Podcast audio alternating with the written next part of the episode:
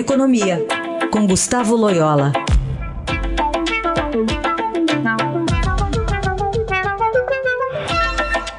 Oi, Loyola, bom dia. Bom dia. Vou começar falando sobre essa, esse lançamento da Caixa, né? Um crédito imobiliário com correção pela inflação, juro menor, parece atraente, né, ao, ao primeiro olhar, mas tem muita coisa a ser levada em conta, né, na hora de se escolher fazer um financiamento assim pela para casa própria, por exemplo.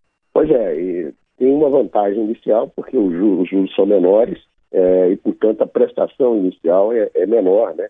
Então cabe, vamos dizer assim, é, mais na renda do, do mutuário, né?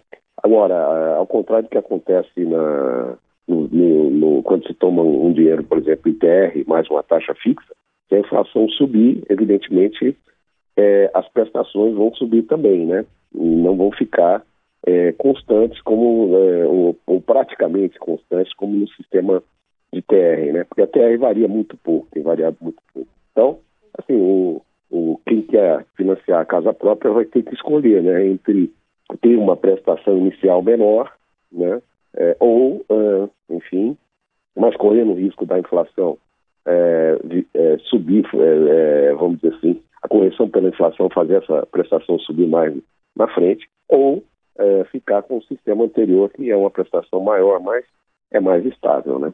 Loyola, é, hoje o ministro Paulo Guedes deve anunciar 17 empresas, 17 estatais que serão privatizadas, né? estamos aguardando a lista. Agora há pouco o presidente Bolsonaro é, chegou a falar dos Correios, diz que as outras ele não se lembra, mas a gente tem ouvido falar até de, entre as privatizações, até da Casa da Moeda. Eu queria que você comentasse um pouco isso, não só da Casa da Moeda, mas do efeito que essas privatizações podem ter.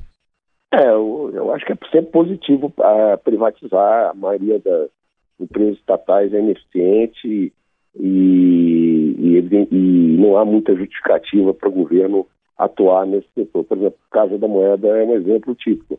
Outros países, muitos países têm é, é, a, a, a, as empresas que imprimem o dinheiro são empresas privadas, né? não são empresas é, controladas pelo, pelo governo. Né? Então, é, poderia ser exatamente o mesmo no Brasil.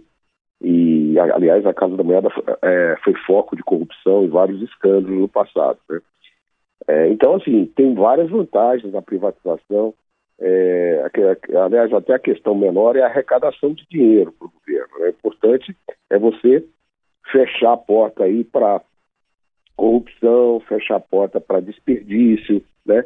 É, direcionar o governo para é, as atividades que lhe são mais é, próprias, né? e que não podem ser transferidos ao setor privado.